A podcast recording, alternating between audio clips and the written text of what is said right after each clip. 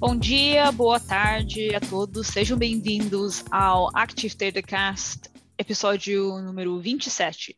Hoje vamos falar sobre o provedor de ETF, o ARK Investments. Uh, então, escolhi um título mais polêmico hoje, uh, só para atrair um pouquinho mais de atenção. Na verdade, foi o nosso colega Mário que, que escolheu o tema, mas um, infelizmente não pôde participar. Mas não se preocupem, porque temos o, o Ricardo sempre aqui para nos salvar, para trazer seu insight uh, sobre o que está acontecendo uh, no mercado. Então, quem está chegando aqui pela primeira vez é o nosso podcast, nosso bate-papo sobre, sobre os assuntos interessantes que estão acontecendo no mercado. Também falamos sobre temas macroeconômicos, geopolíticos, um, basicamente o que está fazendo notícias e o que, o que pode desenvolver uma conversa interessante. Ah, então, só gostaria de agradecer quem estiver aqui participando ao vivo e quem for assistir a gravação depois. Ah, e por favor, não deixe de fazer subscribe, deixe seu like e uh, compartilha com outros que vocês acham que vão achar esse conteúdo interessante. Ah, então, Rodrigo e Ricardo, sejam bem-vindos, como sempre. Bom dia, Sara. um, Bom dia, Sara.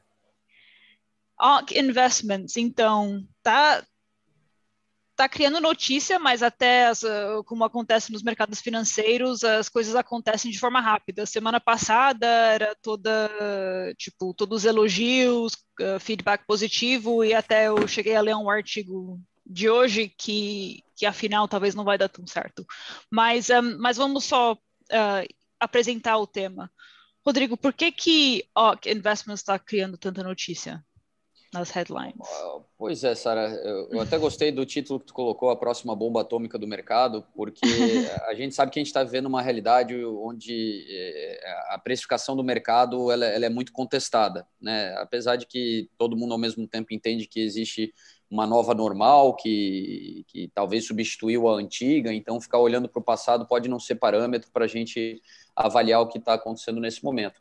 Eu acho que no caso da ARC, que, que, que, chamou bastante a atenção do nosso colega Mário, né, que, que, uhum. que está em trânsito, né, cruzando o oceano nesse momento, é, foi que é, a gente fala da ARC porque é o, é o, caso mais evidente nesse momento, mas eu acho que existem outras ARCs no mercado, né, é, e num mercado bullish como o que a gente vive, né, onde é, as correções não têm sido grandes correções, né, existe todo um contexto macro que a gente discute ao longo dos, dos casts aí, do porquê, né, dessa, o excesso de liquidez que está levando aí a, a, a, essa valorização infinita dos ativos, é, mas a ARC, ela chama atenção por quê? Porque a ARC, ela é um case de sucesso, tá? A gente tem ali o personagem da Katie Wood, é, que ela tem tempo de mercado, ela é uma pessoa que é reconhecida pelo mercado, é uma pessoa que tem storytelling, tá? Ela fundou a Arca, é, o nome da arca é, é, aquela pessoa no Ark of Covenant, que é aquela arca onde foram colocados ali os dez mandamentos. Ela é uma pessoa religiosa. Ela falou que teve um despertar né, desse lado do, do, da Bíblia que a fez é, querer criar a, a, esse projeto da Ark Investment. A Ark Investment, na verdade, né, ela, ela, ela oferta ao mercado ETFs uh, que tem aí esse propósito de investir em companhias disruptivas. Então, ela tem um storytelling bacana, ela é uma pessoa de mercado, ela é uma pessoa que tem o um respeito do mercado, porque antes da ARC ela trabalhou em diferentes hedge funds.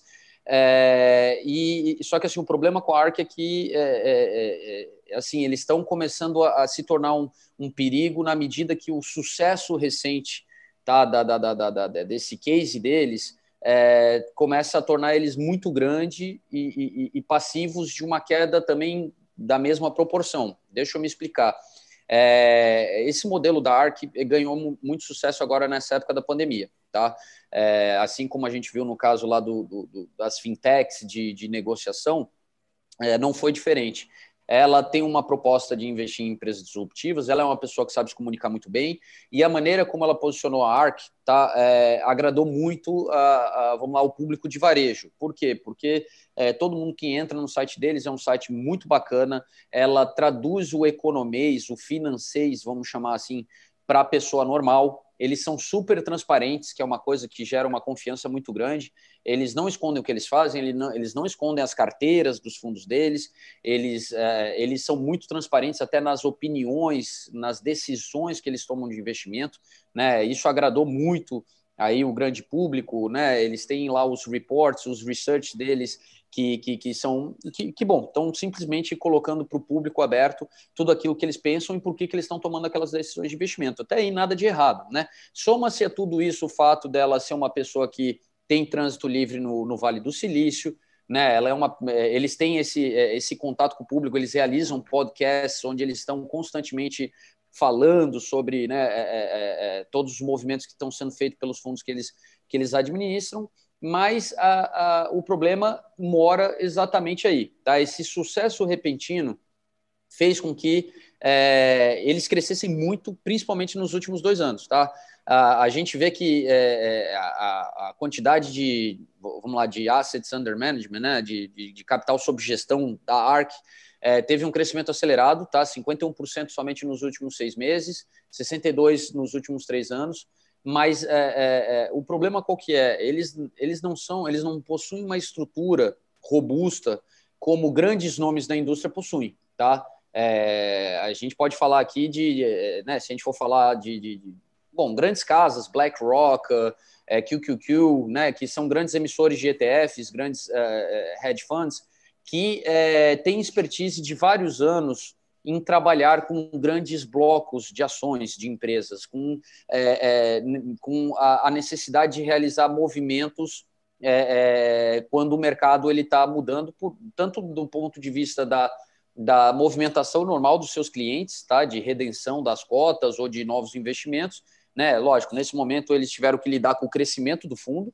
né? O fundo ele veio ali de, de, de, de pouco mais de 10 bilhões e ultrapassou 100 bilhões e, e caminha firme é, né, se, se continuar no ritmo que vem para um trilhão, é, são números realmente gigantescos, e, e só que isso está tá se tornando um problema. Acontece que, como sempre no mercado, a gente olha sempre aquilo que aparece na mídia. Eu até conversando com o Mário, né, que ele falou, cara, olha, tu viu o que está acontecendo com a ARC?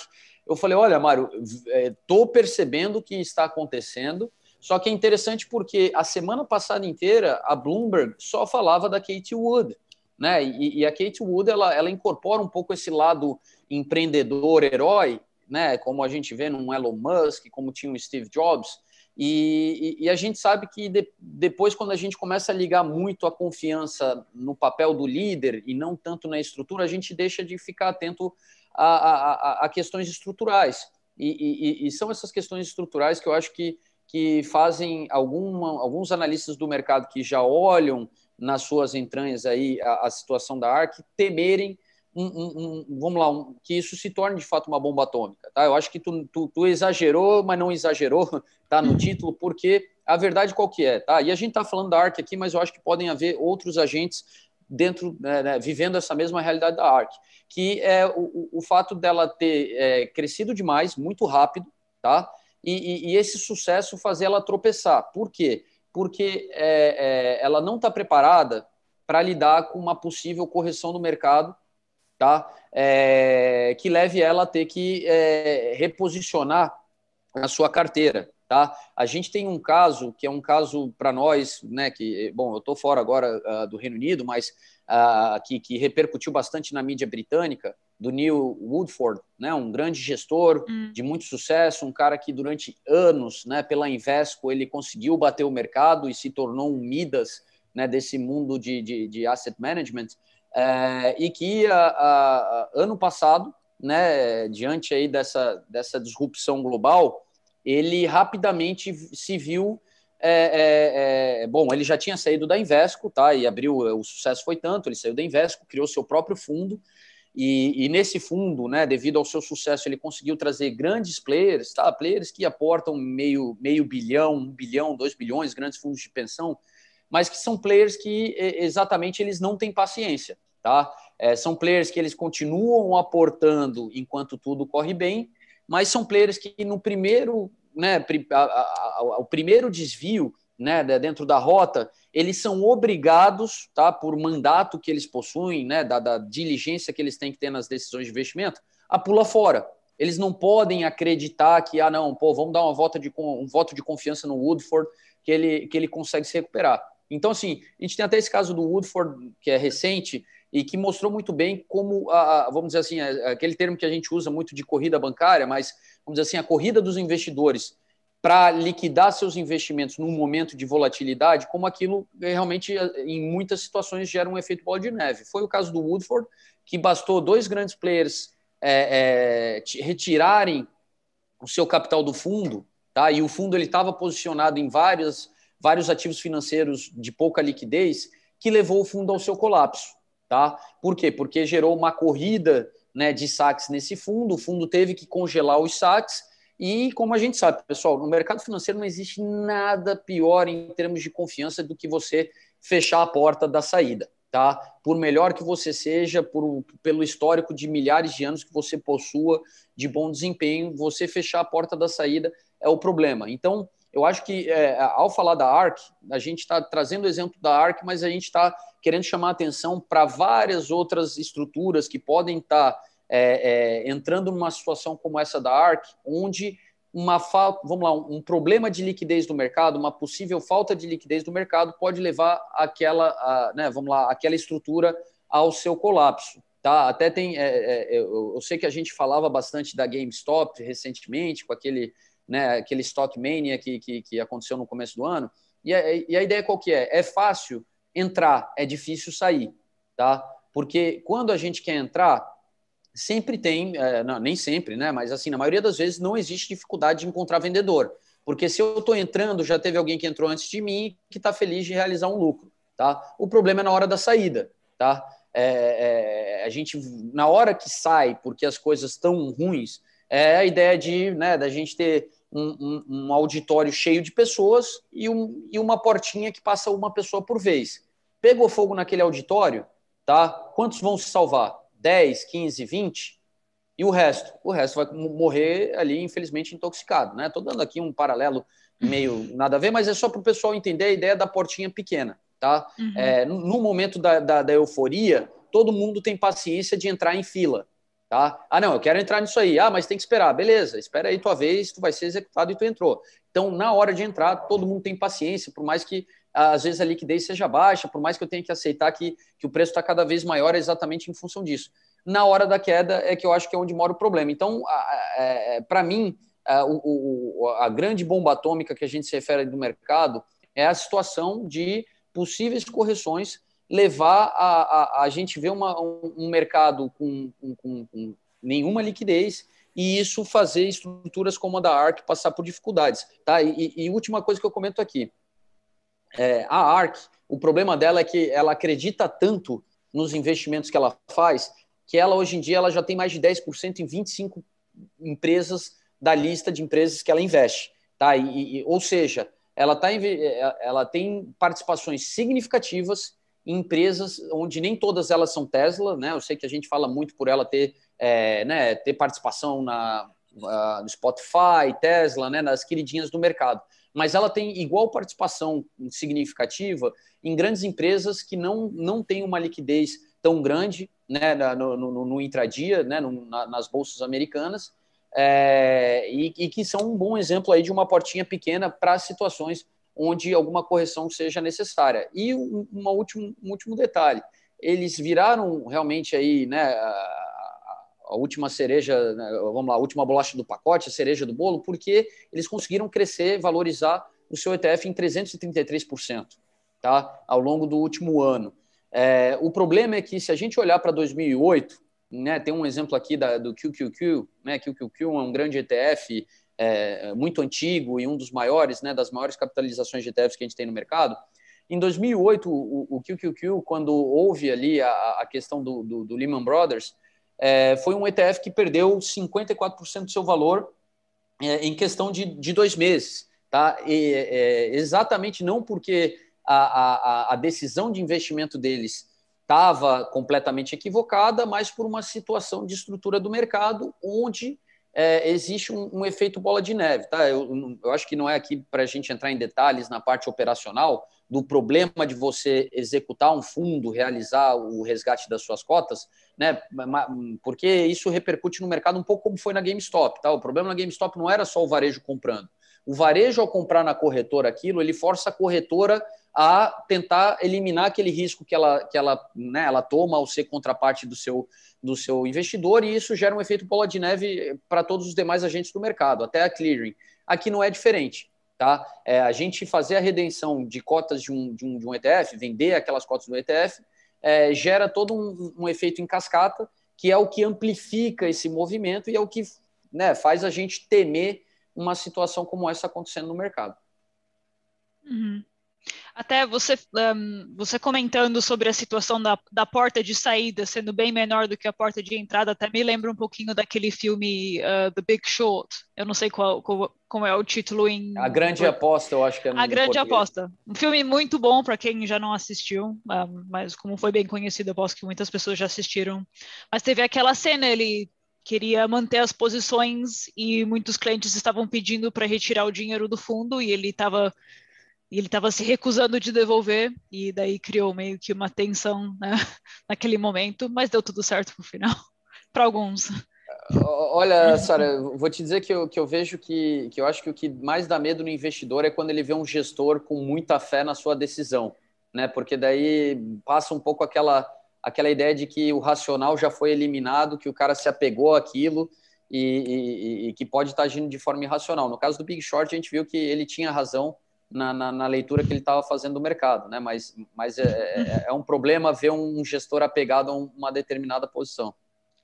Sim.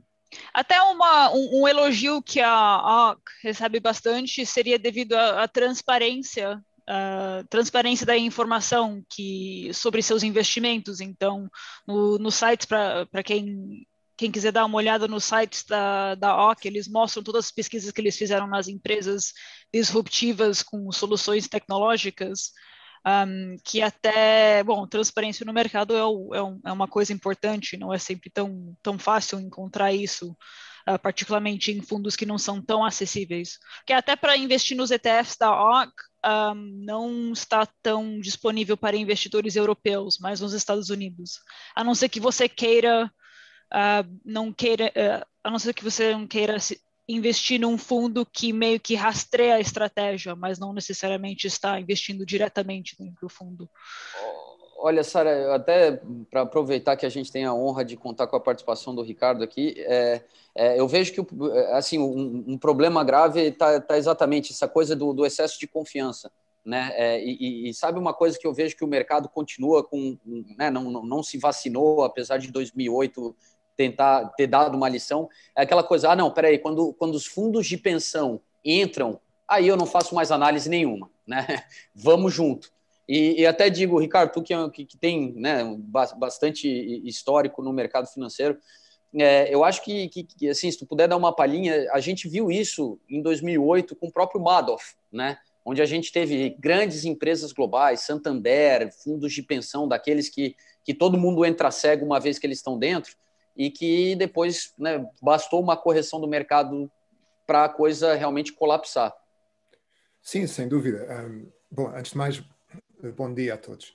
Um, repara, o mercado neste momento tem, tem poucos gestores ativos, no sentido em que a maioria dos fundos neste momento são fundos que fazem tracking, ou seja, que seguem, que seguem outros fundos. E, e neste caso, o ARC uh, sobressai também por ser um fundo, ou, ou, pela maioria dos seus ETFs, serem uh, eh, ETFs ativos, ou seja, que eles fazem a sua própria pesquisa, tomam as suas pró próprias decisões e não estão indexados à performance ou à atividade uh, de, outros, de outros organismos.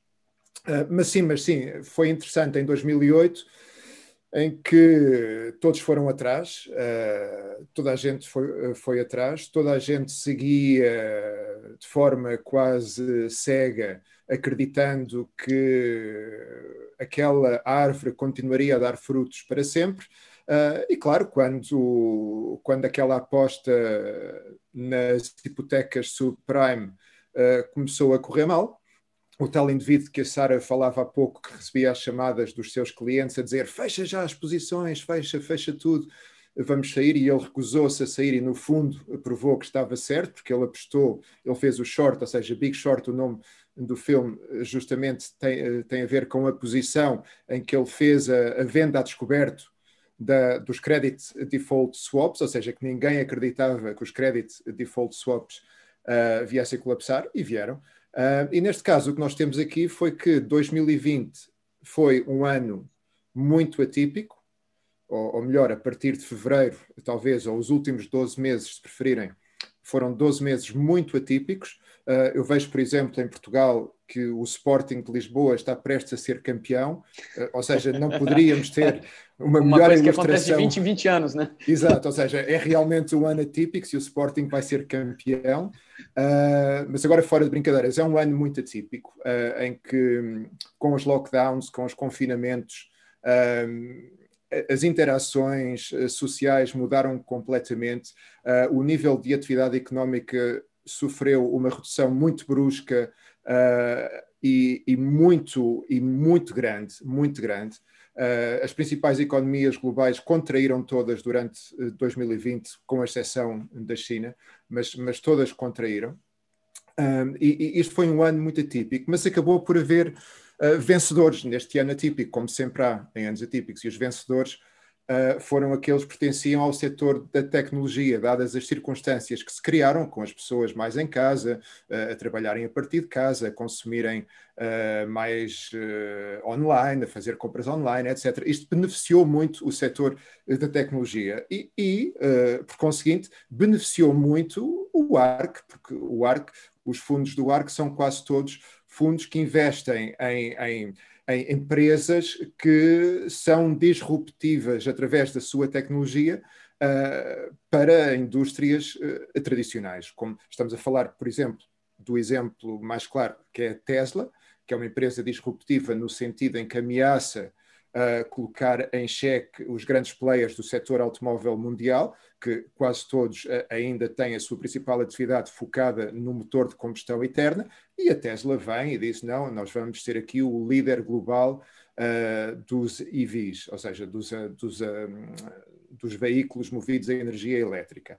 Uh, mas temos também outras empresas que são, que são igualmente disruptivas para os seus setores.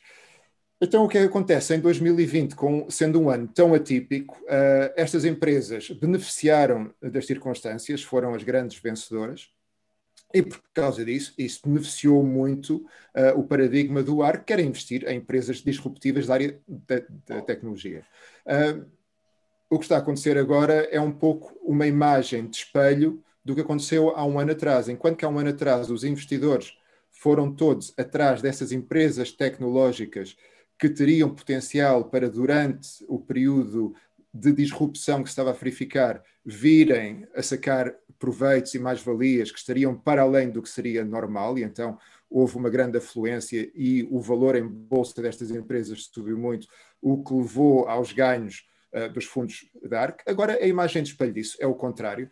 Estamos numa situação em que começam a surgir medos de que a inflação venha a forçar a mão dos principais bancos centrais, em que uh, as taxas de juro comecem a subir de novo, ou seja, que vamos entrar num ciclo de crescimento económico de novo, num, num ciclo de crescimento económico, uh, quais é que são os instrumentos que, que saem a ganhar? São os instrumentos de, do consumo discricionário, por exemplo, etc. E então estamos a, a assistir um pouco a uma queda destes instrumentos, das ações, dos estoques da área da, da, tecnologia e uma nova subida de outros que são mais instrumentos uh, cíclicos típicos, uh, como o, o, consumo discricionário, a energia, etc. E então isto uhum. não, é, não é uma boa notícia para a ARC, uh, e como dizia o Rodrigo e como tu dizias, Sara, poderá levar a uma situação em que se gera o pânico no mercado, e quando se gera o pânico no mercado, todos querem vender ao mesmo tempo, uh, e o, o, preço disponível para comprar cada vez é mais baixo. Uh, há também menor capacidade de, uh, e isso poderá levar a um colapso. Ou seja, a bomba atómica que eu vejo aqui Uh, para além do Mário não estar presente, que isso já é uma bomba atómica bastante grande, porque ele criou-nos aqui esta expectativa uh, e, e, não apareceu. Acho que, está, acho que está perdido pela Amazónia, segundo os últimos relatos. uh, mas a grande bomba atómica, a grande bomba atómica aqui pode ser isso, pode ser, pode ser a, a mudança de paradigma, o final destes 12 meses muito atípicos e, e, com isso voltarmos a uma situação de normalidade em que vamos ter uma mudança de paradigma fiscal uh, com o fim dos subsídios e a subida dos impostos, vamos ter a mudança de paradigma dos bancos centrais com o, o, fim, ou pelo menos a redução da política de compra de ativos, da política monetária, etc., uh, que vai também cri criar uma nova envolvência nos mercados, e, e isto pode ser, pode ser uma má notícia, e esperemos que não seja, mas, mas pode ser e pode levar até ao, ao colapso, uh, num extremo, claro, pode levar ao colapso destes fundos. É, é que é muito fácil ser o sabor da, da semana. Quando se é o sabor uhum. da semana, tudo corre bem, toda a gente quer comprar, como, como dizia o Rodrigo. Quando se deixa de ser o sabor eh, da semana, a, queda, pode, podemos olhar para o abismo e ele ser muito profundo e a, e a queda ser muito grande, e é aí que reside o problema. Uhum. O, o, o título do, desse episódio até tem meio que um sentido duplo, não somente falando sobre, uh, sobre essa mudança em paradigma, essa movimentação ou apetite, mudança de apetite nos investidores, mas também é uma referência aos tipos de empresas que, que a, a Cathy Woods opta por investir dentro do fundo. Uma delas seria uma empresa de, de defesas, investimento em um, em tecnologia de, de armas. Então, um, tem meio que esse sentido duplo. Um, mas, ao mesmo tempo, eu, eu, acho que foi meio sem vergonha, mas eu acho que foi um título bom, porque aí isso uh, chama mais pessoas para quererem.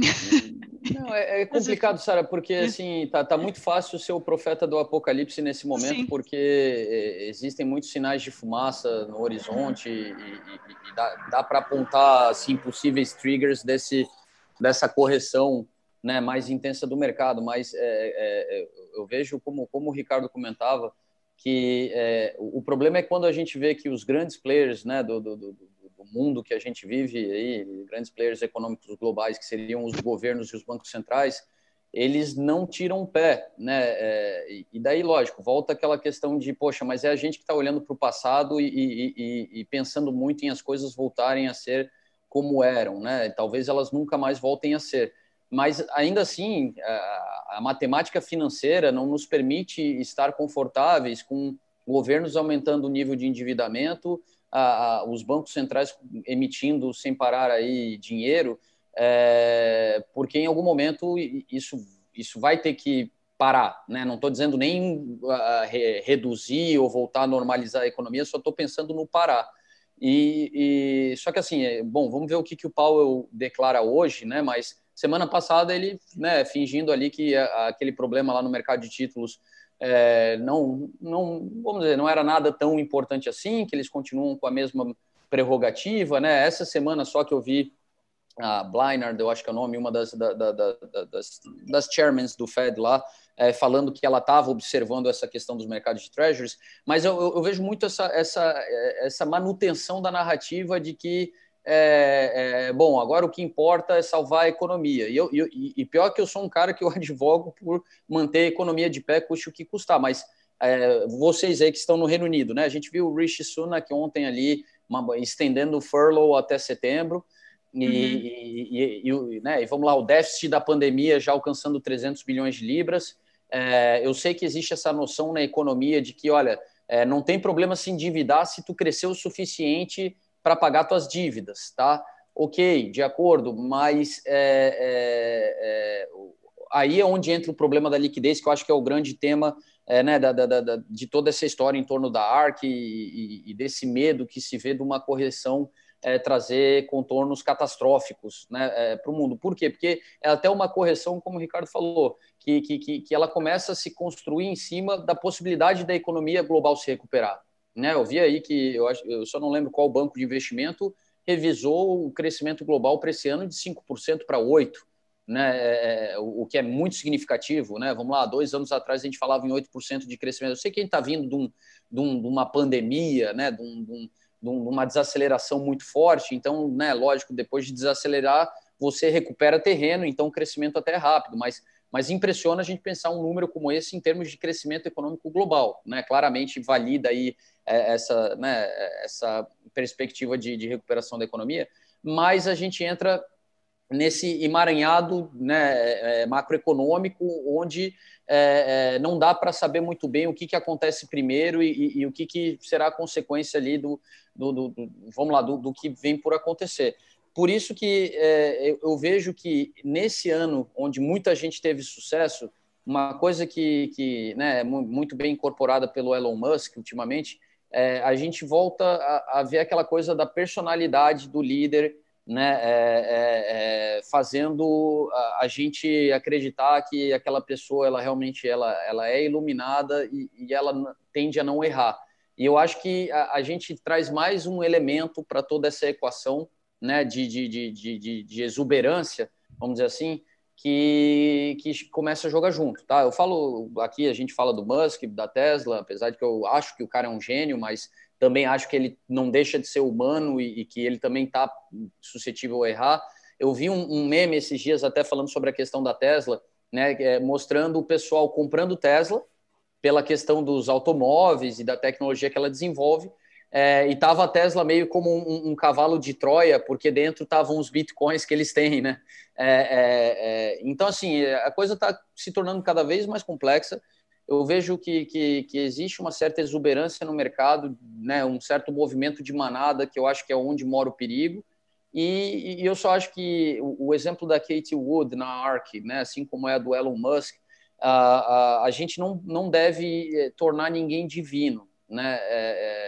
Não sei se, se, sou eu aí já com, com, seguindo o mercado há muito tempo e, e, e tendo visto algumas crises que me tornam cada vez mais uh, mais conservador, mas, mas eu, eu, eu vejo com, com, muito medo uh, uh, o desenrolar né, da, da, dessa recuperação econômica, na medida que os grandes agentes econômicos evitarem tocar no ponto sensível de que em algum momento a, política atual ela vai ter que parar, não digo nem ser revertida, mas, mas parar. Nisso, deixo aí é, no ar só uma questão. Até onde a gente pode achar normal, né, em tempos de paz, mas de pandemia, né, não, não adianta falar em tempos de paz com uma pandemia acontecendo. Né? Em tempos de pandemia, é, é, a gente vê é, esse, esse nível de endividamento aí que está sem teto uh, e, e, e, nenhuma mudança na narrativa. É, é, é para se preocupar ou, ou, ou, vamos, vamos, vamos deixa acontecer? Isso tem que mudar aí, quem sabe para 2022, 2023. Olha, Rodrigo, eu acho, eu acho que tu tocaste aí em pontos muito interessantes. Uh, um deles foi, da, foi o, o, do poder das emoções, uh, que cada vez têm mais peso na tomada de decisões dos investidores. Uh, um pouco como aconteceu na política e como está agora a acontecer nos mercados também, que aparecem figuras que oferecem soluções fáceis para problemas complexos e, e as pessoas querem ouvir as pessoas querem ouvir e gostam e vão atrás. Um, então, vemos agora o fenómeno dos memes. Uh, meme, meme investments. Não sei, se calhar sou eu. se calhar que sou, sou eu que já sou um bocado velho, não sei, mas, mas um, eu ainda me lembro quando o que realmente tinha importância era a pesquisa que se fazia, era a folha de balanço da empresa, era uh, o tamanho, o tamanho, a capacidade eh, produtiva, as projeções uh, para o próximo ano, para o ano a seguir, etc. Uh, neste momento, parece que a única coisa que tem, que tem interesse para muitos investidores é, é uma, uma avaliação do valor da, da empresa Uh, feita com base em, em, em, coisas pouco substanciais. Ou seja, ok, eu acho que a Tesla vai ser o nível, vai ser o líder global uh, sem qualquer concorrente à altura uh, daqui a cinco anos na produção de automóveis. Ok. Não é tão líquido que, que isso venha a acontecer, não é? E o, o preço da Tesla neste momento é um preço que surge na sequência deste cenário, de que a Tesla vai ser o líder indisputável uh, a nível da produção de automóveis a nível global. Uh, mas vamos ver. Um, falando, falando dos níveis de endividamento em que nós estamos, sim, de facto, é, é mesmo um ano atípico, é uma situação atípica. Aliás, eu acho que já desde 2008 que isto começou, que isto começou a ficar um bocadinho estranho. Embora em 2008 uh, ah, os governos não tenham entrado no jogo, Uh, e não tenhamos assistido ao nível de, de, estímulo fiscal que estamos a assistir agora com esta crise. Em 2008 assistimos ao, ao reverso de estímulo fiscal, que foi, que foi, a, que foi a austeridade, não é? Tivemos muita austeridade em todo o mundo. Uh, agora estamos a ter uh, políticas monetárias e de compra de ativos dos principais bancos centrais muito generosas e estamos a ter uh, políticas de estímulo fiscal dos principais governos muito generosas também. Agora, eu acho que isto não vai durar para sempre, Rodrigo, para, para responder à tua pergunta, e nós vimos ontem aqui com, com o budget uh, do, do Rishi Sunak, que é, o, que é o ministro da Economia, digamos assim, do Reino Unido, em, em que ele disse: Ok, nós vamos meter, manter o estímulo fiscal uh, até ao fim do verão, vamos continuar a pagar às pessoas que estão em layoff, que estão em casa e não sei o quê, tudo bem, porque queremos assegurar o crescimento da economia. Ah, e a propósito, uh, o imposto corporativo vai subir para 25%, ok? Ninguém disse nada. Ok, não há, não há problema. Uh, eu só queria relembrar que, aliás, 20, 26%, 26%, se não me engano. Eu só queria relembrar que hum, há, há três anos atrás, em 2000, há, há quatro anos atrás, em 2017, um, quando a Teresa May um, decidiu ir a eleições outra vez sem precisar, uh, no programa do Jeremy Corbyn, que era o, o líder do Partido Trabalhista e, e, que era muito esquerda, muito, muito, muito de esquerda, mas para quem não conhecer, pensem talvez quase nível Venezuela, ok? Muito de esquerda, sem querer ofender a Venezuela, ok? Mas uh, muito, muito de esquerda. Ele, ele propunha ju, uh, justamente imposto corporativo de 26%. E agora o Rishi Sunak, que é uh, conservador, eh, que é o, o, Partido Conservador em Inglaterra, é o, é, o, é o Partido Conservador original, que não gosta de regulação, não gosta de impostos, etc. Mas ele agora veio e disse: Ok, então vamos ter, eh, vamos ter imposto corporativo a 26% para as empresas que tenham lucro uh, acima de 750 mil libras por ano, uma coisa assim. Perdoem-me, não, não tenho os números aqui, aqui mesmo à, à mão, mas, mas penso que é mais ou menos isto. Uh, e ninguém disse nada. Então, eu penso que as coisas estão, estão a ficar um bocadinho estranhas.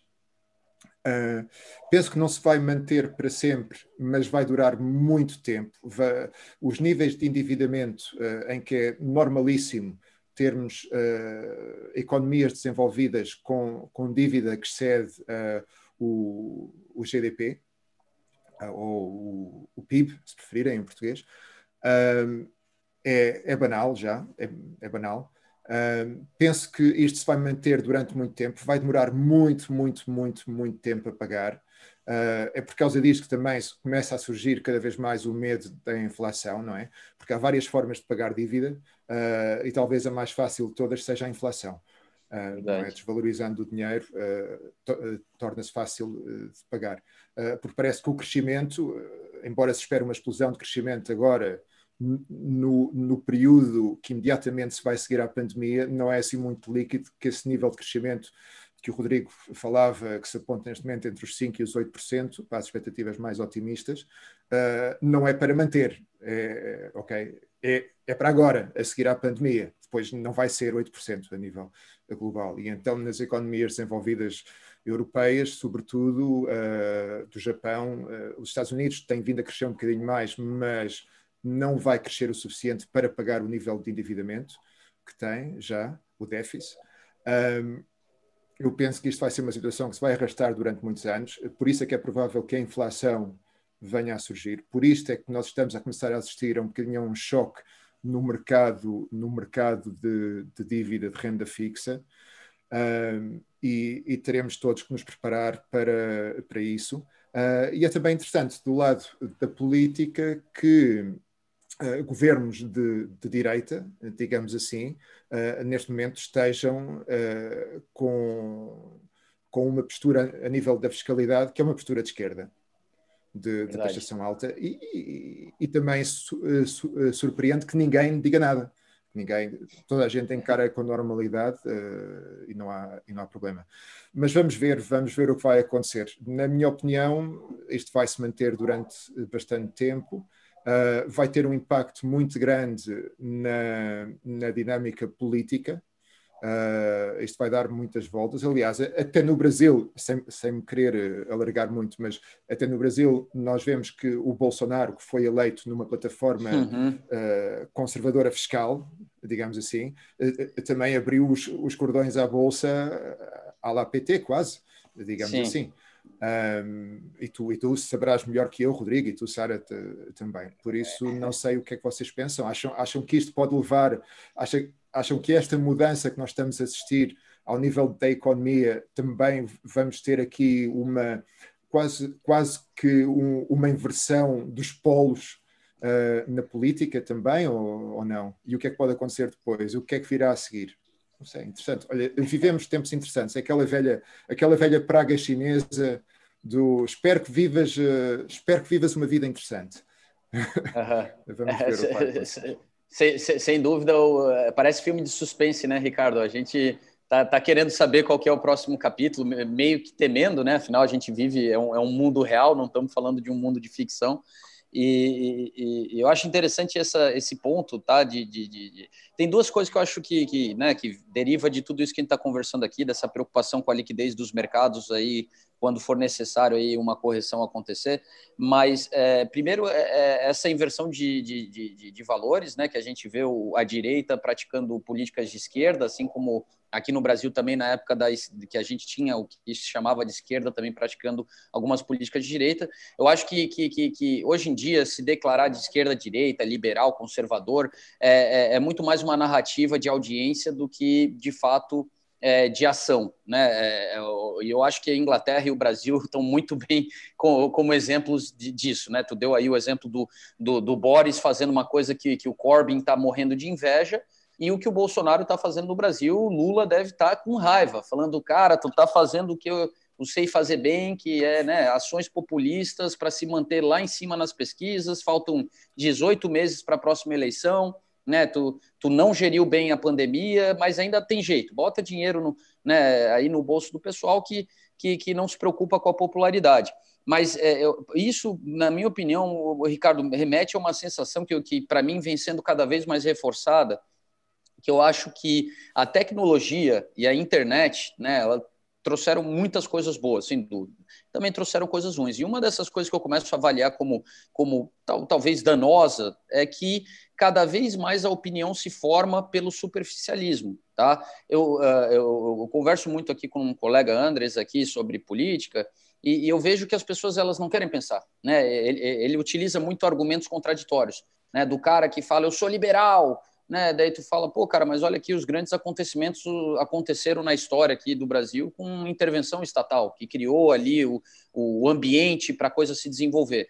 Né? Um exemplo no Brasil aqui muito bom é a Embraer. A Embraer ela era uma estatal que, graças à ajuda do governo, que protegeu, que nutriu, se tornou uma empresa hoje em dia que compete no mercado de aviação global. Então, assim, é, é sem querer discutir aqui vieses políticos, mas é, é, a mim o que me parece, tanto no âmbito da economia quanto da política, é que, a, a, a, primeiro, está muito fácil qualquer um falar o que quer e depois fazer o que bem entende, né? então existe uma desconexão bastante entre a narrativa que, que, que, que, né, que, que puxa a audiência e aquilo que acontece, e, e, e também eu vejo que é, existe cada vez mais as pessoas querendo se manifestar, querendo emitir opinião, mas o problema é que a gente vê muita gente emitindo uma opinião rasa, superficial sobre assuntos que elas não dominam.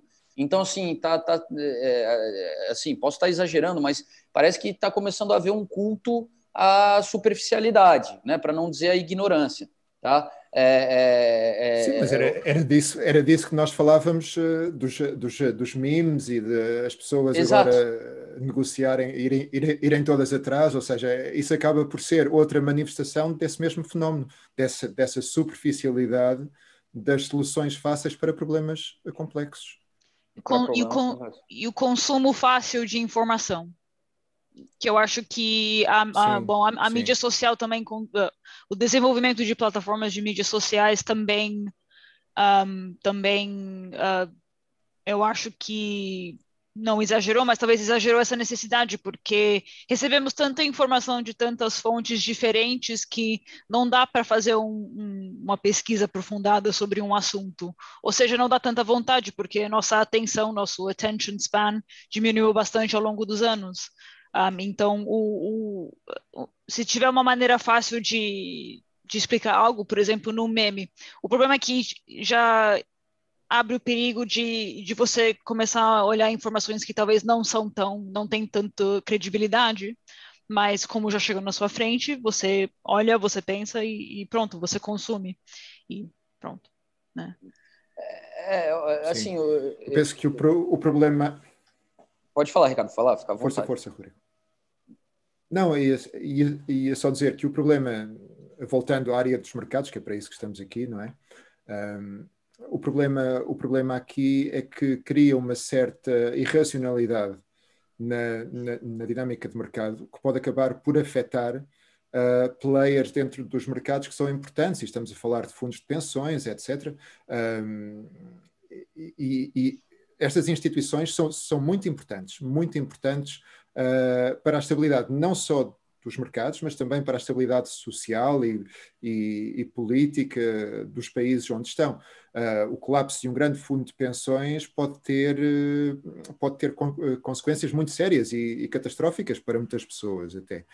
e seria uma coisa muito séria. Então, esta irracionalidade que nós estamos agora a assistir nos mercados, que teve manifestações como o episódio da GameStop, Uh, vimos aqui o, o, crescimento incrível deste fundo, dos, dos fundos da ARC, uh, que tem sido realmente incrível. Eu sei que foi um ano atípico, mas, mas mesmo assim é incrível. E agora o medo que já se começa a instalar depois de algumas perdas uh, também é um pouco irracional. É tudo um pouco irracional.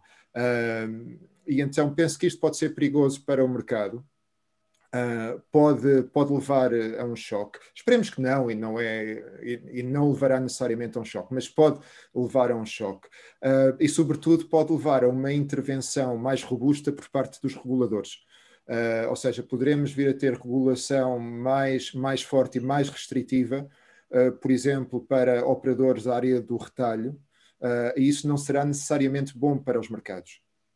Mas será melhor do que a alternativa de não haver nenhum controle sobre esta, esta, esta multidão que às vezes entra em euforia, outras vezes entra em pânico e acaba por, por criar uma disrupção muito grande. Então eu vejo isso como, como principal como principal problema e, e não acho que seja fácil se não for através da via reguladora, ou seja, do regulador intervir e colocar obstáculos a, a, a estas atividades, uh, se não for por essa via, eu não vejo outra forma de nós, de nós conseguirmos uh, meter este gênio outra vez dentro da, da, lâmpada, porque há muitas pessoas que começaram agora a negociar Uh, e o, o, peso do retalho é cada vez maior.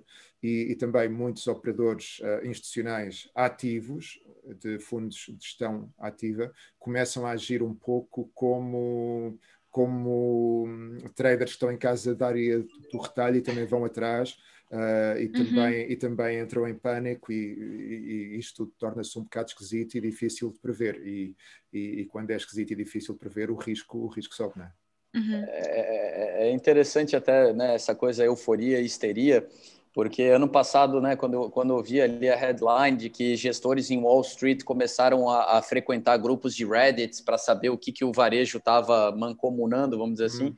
É, uhum. dá, dá, uma, dá uma boa impressão e, e, e, e toca nesse ponto que é, eles não estavam ali, né? São pessoas que, que têm uma visão muito clara da economia e são inteligentes o suficiente para ser humildes a ponto de entender a importância desses movimentos em massa. Né? Então, eles não estavam ali porque eles queriam fazer, né, tradar em cima do meme. Eles estavam exatamente querendo entender o comportamento daquele grupo, que é um grupo cada vez mais relevante, porque tem consequências sobre as decisões que eles fazem. Eu acho que esse ponto é um ponto onde a coisa realmente está tá, tá também é, entrando numa zona de perigo, Ricardo, e tu comentou muito bem. É, a atuação dessas, desses movimentos de massa acabam gerando a necessidade de alguns players que são, né, os fundos de pensão são sempre o melhor exemplo, porque é dinheiro de aposentadoria, né, é, é, é a garantia aí da, da, da, sobrevivência de muitas pessoas ao redor do mundo, e, e, só que esses eventos, eles muitas vezes vão gerar consequências até nesses players, que talvez vão ter que fazer movimentos indesejados, mas se veem obrigados pelo, pelo contexto. E, e, e nessa coisa de, de, de histeria, euforia, é, né, bom, ano passado, quando vi que o próprio Ray Dalio estava né, também falando de Reddit, né, me deu uma noção bem clara disso. É, é, eu, eu, não, que é, é, é, vamos dizer assim, né, é só sinais de novos tempos, como, como tu bem falou, Ricardo. Mas, é, assim, eu, eu acho que tudo remete novamente à questão de, de haver, quem sabe, regras, né, porque volta ao que a gente falou no início dessa conversa. Na hora da euforia, todo mundo quer, todo mundo é paciente, todo mundo quer o seu lugar na fila para fazer parte de alguma coisa. Na hora do desespero, não. E, e, e, e assim, a, a, minha preocupação que eu vejo, né, um coitado, né, parece que a gente está crucificando a Ark aqui, mas é, falta um pouco, a minha impressão, tá? A gente está vivendo uma era onde errar não é aceitável, onde ter humildade para pedir para parar, para dizer que não sabe, é uma coisa que que que está desaparecendo. Então, assim, a gente estava falando do pessoal da opinião superficial sobre coisas que não entendem. A, a ARC, onde, né, eu vi um, um comentário sobre a ARC, onde o cara falou, cara, não tem nada de errado, o problema deles é não limitar o crescimento deles. Eles tinham que entender que não é legal crescer 300% nesse mercado onde eles operam. Que talvez quando chegou em 50 bilhões, eles deveriam fechar o fundo né, e se preparar para abrir novamente o fundo para 100 bilhões. Só que daí falava, né, não, mas espera aí, né, fazendo isso, eles iam sofrer pressão né, de, de outros stakeholders da ARC, que iam ver isso como uma coisa não positiva. Então, parece que, que, que, que a gente está vivendo realmente esse momento onde é, é, é, não é legal ser humilde, não é legal admitir erro, não é legal admitir, né? Pô, desculpa, eu não tenho opinião a emitir sobre isso, porque eu não, nunca olhei de forma aprofundada sobre esse tema.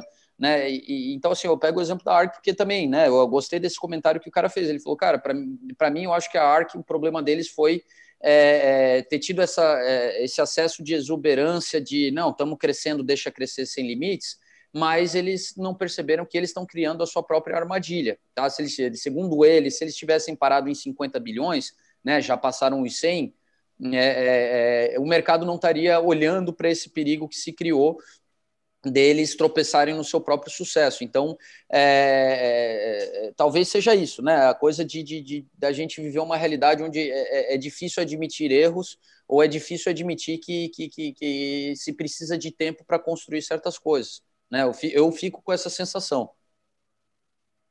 Uhum. O... Um... Sim.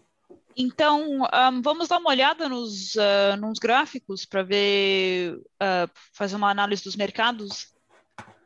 Sim, Sara, eu acho que a gente podia ver uma Tesla, uhum. alguma coisa das techs aí, porque já que a ARC é tech, né, vamos... Uhum. Então eu posso partilhar minha... Eu, sim, posso partilhar, favor, sim. Eu estou num, tá. num, num, outro computador aqui. tá aparecendo aqui, Sara. Uhum. Começou. Bom, já estava já tava com Tesla sempre, sempre a empresa do assunto. Ah, hum, eu acho que virasse acionista, hein? É, tá, tá no, no fã-clube do, do, do, Musk aqui. Bom, vamos lá, bota num... Eu acho que o diário, se, se trouxer um uhum. zoom, um zoom out ali para a gente ver os últimos 18 meses, bom, é, é a escalada do Everest isso aí, hein? Se a gente olhar ali... olha, essa, de Tesla, eu, eu, até queria recomendar o pessoal para ver uns dois ou três casts atrás que a gente fez um papo sobre Tesla e que o Ricardo ele emitiu uma opinião que, que até, Ricardo, queria passar aqui para ti. Eu passei o, o nosso cast para colegas conhecidos aqui e todos elogiaram bastante a tua participação, né? Falaram, né, porra, o português manda muito bem, né? Sabe como é que é? é caramba, adorei a opinião dele. Então, é, obrigado, é, obrigado. E, eu acho que tu, tu, tu, tu, pontuou muito bem naquele momento né, eh, sobre a Tesla. Eu sei que agora não seria o momento de repetir tudo aquilo, por isso eu convido o pessoal, quem quiser ver, é, dá uma olhada aí. São dois casts para trás, se eu não me engano, que a gente falou sobre isso e o Ricardo discorreu ali uma meia hora né? Mas, mas o que a gente vê dos preços da Tesla, então, é, é, primeiro que a gente vê que a Tesla, o coitado do Musk, ele estava sofrendo com, com o pessoal que shortava a Tesla até pouco tempo atrás, né? Tanto que ele desafiou eles, né? Mandou os seus tweets ali enlouquecidamente. E, e bom, né? Graças a, a, tudo que aconteceu nos últimos 18 meses, dá para ver que essa guerra ele ganhou, né? Coitado de quem estava shortado na Tesla a 200 dólares. É, mas, assim, é, é, é, um bom exemplo de, de tudo isso que a gente fala, de uma empresa que surfou muito bem essa onda do essa onda né, da pandemia, mas que ao mesmo tempo é, é, é, eu acho até que ela é uma boa figura para a gente falar das, das, preocupações do momento, porque ela, ela valorizou demais, ela tem um posicionamento favorável para, quem sabe, realmente conseguir executar todos os seus planos e, e, se tornar uma empresa cada vez mais lucrativa. Porém, né, a gente vê que dentro do, do, do guarda-chuva da Tesla, hoje em dia, mora ali uma carteira de um, mais de um bilhão de bitcoins, né, que, lógico, o movimento recente faz a gente perceber que, quem sabe, esse um bilhão pode virar dois bilhões, três bilhões, como pode vir a virar pó, né? Estou sendo um pouco aqui é, né, exagerado, para mim, da Tesla, uh, o que eu vejo nessa, nessa questão do. do né, eles chamaram uh, esse investimento no, na Bitcoin de um investimento alternativo e eles fizeram uma ligação desse investimento com a ideia da, da Tesla aceitar Bitcoin no pagamento dos seus serviços. Ok, me faz ver que talvez exista algo estratégico nesse posicionamento. O medo está quando isso se torna uma operação especulativa, que não é né, o papel da Tesla especular. É, o que, que, que, parece para vocês aí um pouco é, essa situação da Tesla? É, é, justificável o valuation atual? Ricardo, um, fique à vontade. Eu posso começar então. um, eu acho que não. Eu acho que não é justificável pela, pelas razões que eu, que eu apontei há pouco. Uh, aliás, a, a Tesla ganhou mais com esse investimento em Bitcoin do que, do com a sua atividade eh, principal, que é, que é a construção de o fabrico de, de veículos elétricos. Uh, isso, a, a, Tesla ganhou mais só com esta transação de Bitcoin ou, ou, com as suas transações de Bitcoin do que ganhou com toda a sua atividade de manufatura de veículos elétricos. Uh, depois, se, se, se, colocarmos isto num ângulo mais amplo e, e tivermos mais perspectiva e virmos que a Tesla vale mais do que a General Motors e, e que e que uh, a Chrysler, Fiat e que e, e, Peugeot também, que a Daimler e, e, e que mais que muitas destas todas juntas uh, também não faz muito sentido, não é? Uh, não faz muito sentido porque não é assim tão líquido que a Tesla, como eu dizia há pouco, venha a ser o o líder mundial sem qualquer rival à altura na fabricação de veículos elétricos uh, daqui a uns cinco anos. E basicamente o que, o que esta, o que o valor em bolsa da Tesla neste momento reflete é esse cenário. E se considerarmos que esse cenário não é assim tão líquido e não, e não está assim tão garantido, uh, então não temos outra op opção senão dizer que este valor é um valor que não é realista. Uh, eu espero não ter aqui nenhum, nenhum haters uh, depois a perseguir-me por causa disto. Uh, também, também quero dizer que desejo, desejo sorte à Tesla espero que sim, que eles consigam ser bem-sucedidos, mas, mas, mas penso que o valor que eles têm em bolsa é completamente, é completamente fora, fora do que seria razoável esperar. Uh, valor que assenta, sobretudo, numa aposta especulativa de investidores que são mais fãs do que investidores, uh, que seguem tudo o que o Elon Musk diz e faz uh, e, que, e que estão então apenas a apostar aqui porque acreditam cegamente na Tesla, acreditam cegamente no Elon Musk e acham que aconteça o que acontecer, Uh, mesmo que eles percam dinheiro, eles estão a apostar naquilo que eles gostam e naquilo em que acreditam, e então é um pouco, então é um pouco o investidor fã, digamos assim. Uhum. É um pouco como quando os clubes de futebol, quando os clubes de futebol entram, entram em bolsa ou entraram em bolsa, que houve uma fase em que isso acontecia muito, em que todos os fãs Uh, como tu, Rodrigo, com o Grêmio, uhum. por exemplo, ou eu com o Benfica, uh, a Sara, não sei, presumo que seja do West Ham, ou no, não sei. Mas, uh, em, em, que, Pode ser. Em que todos sentimos a tentação de investir no clube e mesmo que perdêssemos dinheiro, olha, aquele a saber que perca dinheiro é o clube do meu coração, assim, aquilo. Então aqui a Tesla tem um bocadinho, tem um bocadinho esse ângulo também, uhum. há uma, há uma, há uma proporção. Né? Há uma, há uma groupie, proporção, groupies. Os groupies, os fãs, há uma proporção significativa dos investidores da Tesla eh, que são talvez a base uh, para isto. E depois há aqueles que vão atrás, e depois há aqueles que são espertos e olham, ok, vou aproveitar aqui esta onda, uh, e, e, aproveitaram e ganharam, e, e, também é inegável que a empresa tem muito, muito potencial e que o seu líder é um líder uh, único, sem par neste momento. poderíamos talvez compará-lo com um Steve Jobs, talvez, poderíamos compará-lo com Bill Gates, talvez, uh, mas para além disso não vejo muito, muitos outros que neste momento consigam ter o apelo que ele tem sobre as massas, consigam ter a sua popularidade e a capacidade de influenciar também, não só com a Tesla, mas mesmo com criptomoedas como a Bitcoin, a Dogecoin, essas coisas todas, uh, que ilustra muito bem a capacidade que ele tem para, para conquistar o coração dos investidores e dos seus fãs. Hum. Perfeito. Sara, eu ia te pedir só antes da gente terminar, se tu puder botar o Uber. Uhum. É, é, só porque eu vejo o Uber um pouco como, uh, vamos lá, o movimento contrário. Era a queridinha e, e, e, de repente o seu líder lá, o Travis Kalanick, uh, saiu do jogo e, e trouxeram uma, uma visão mais corporativa de gestão para a mesma. E então, se tu puder só também dar um, depois colocar ali um, um histórico porque o Uber me parece assim que, que entrou numa fase mais madura e, e, e, daí deixou de ser o queridinho né, do, do, mercado. Lógico, teve dificuldades no seu modelo de negócio, né, teve que vender lá a questão dos carros autônomos, é, tendo dificuldade com, com, licenças ao redor do mundo. Mas a verdade assim que, que, que, que ainda prevalece do Uber é que o Uber realmente transformou completamente a nossa noção de, né, de, de, de, de, transporte público, né, nos locais onde a gente consegue usar o aplicativo. Mas, é, bom, pensando bem, surfou um pouco aí a onda das, das techs também ao longo desse último ano, mas já não é aquela coisa tão exuberante como outrora. Né? É, talvez isso é um movimento que a gente pode esperar normal é, de uma empresa, é, dessas, dessas grandes empresas do Vale do Silício que já deixaram de ser startups há muito tempo. Né? De, de, depois de um certo período atingir uma maturidade e começar a trabalhar dentro dos parâmetros corporativos tradicionais?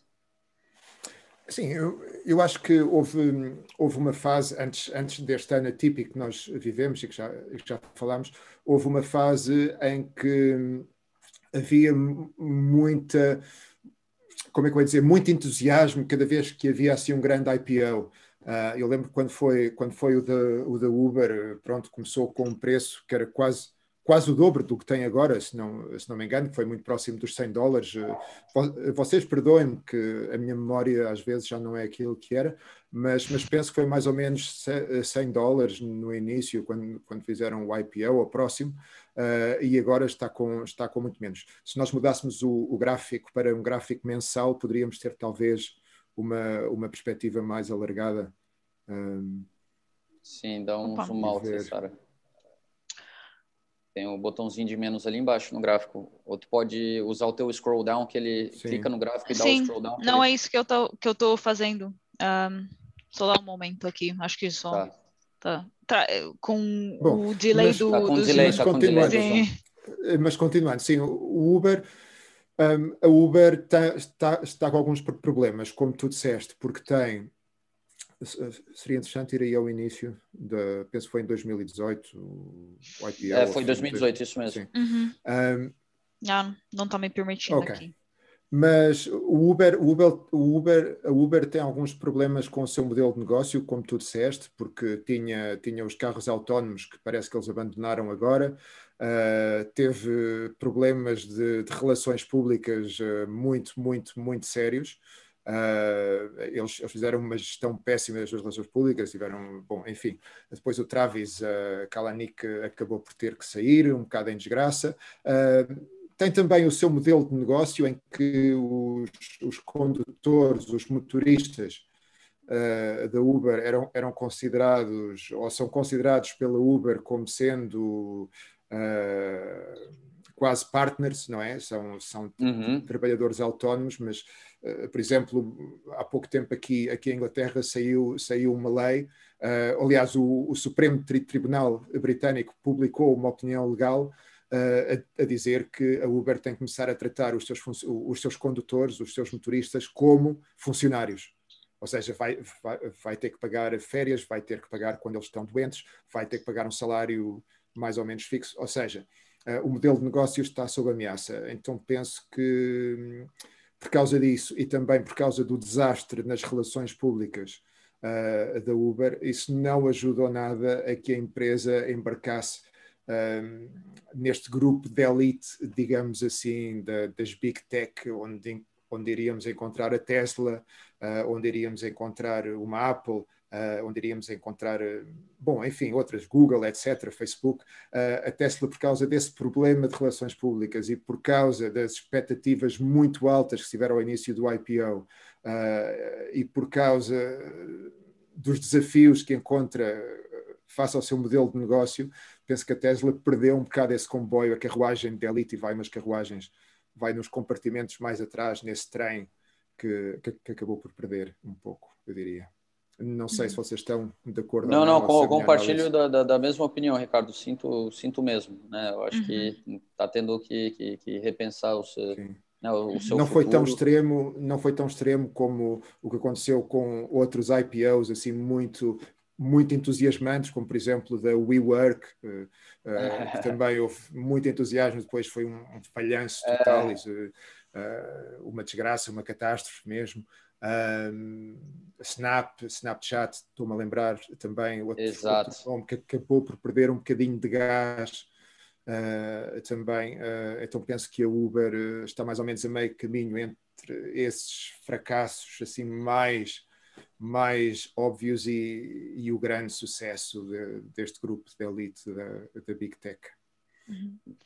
Verdade, bom, verdade. Vai lá, bom, eu acho que não, eu acho que seria um bom momento para terminar. Não, até não, a conversa até podia ter ido bem muito além, mas é por isso que a gente faz isso cada quinta-feira, porque o, os assuntos não terminam e muito obrigada mais uma vez, Ricardo, por, uh, por estar aqui, para trazer seu insight. Muito obrigada, Rodrigo. E muito obrigada a todos que, que nos acompanharam aqui ao vivo. Todas as quinta-feiras estamos aqui. Por favor, não deixe de dar seu feedback, porque sempre queremos uh, saber o que vocês acham do, do programa. E ótima continuação de dia e continuação de tarde para quem estiver aqui na Europa. Obrigado, pessoal. Um forte abraço para todo mundo. Obrigado. Até breve.